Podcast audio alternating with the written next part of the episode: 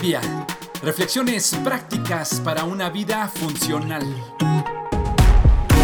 Septiembre 2. Alguien tiene que ceder, primera parte. La única forma de vivir en colectividad es cediendo en la individualidad.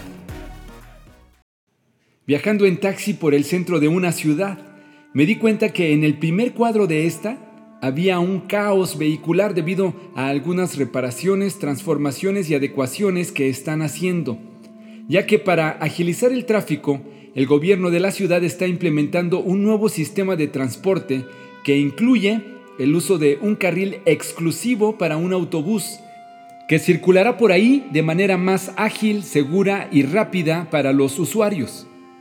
Le pregunté al conductor del taxi si pensaba que este sistema agilizaría el tráfico y los pasajeros se verían beneficiados.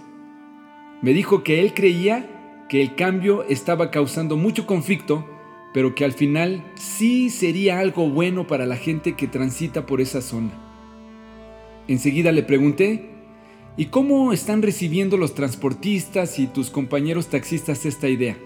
Rápidamente me dijo, mal, no estamos de acuerdo, ya nos manifestamos y seguiremos oponiéndonos.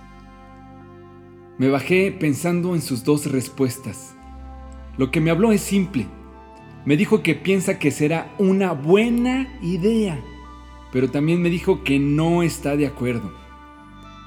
No solo a los taxistas les pasa. Todos batallamos para trabajar en equipo. Nos es difícil ceder nuestros derechos individuales por el bien del grupo, como en este caso. Parece ser una buena idea se sabe que nos beneficiará, pero no estoy de acuerdo y haré todo lo posible por frenarlo. Y si aún así avanza, entonces comenzaré a verle los inconvenientes y los desperfectos. Me quejaré y descalificaré. Nos cuesta tanto la colectividad. Estamos hechos para ella, pero la individualidad nos presiona a buscar nuestro propio beneficio. Apoyemos lo justo y lo honesto, Apoyemos las causas e ideas que beneficien al grupo. Cedamos por el equipo. No se trata de renunciar a nuestros ideales ni de seguir tontamente lo que esté de moda. Se trata de escoger lo que más nos beneficie como sociedad. El amor sea sin fingimiento. Aborreced lo malo, seguid lo bueno.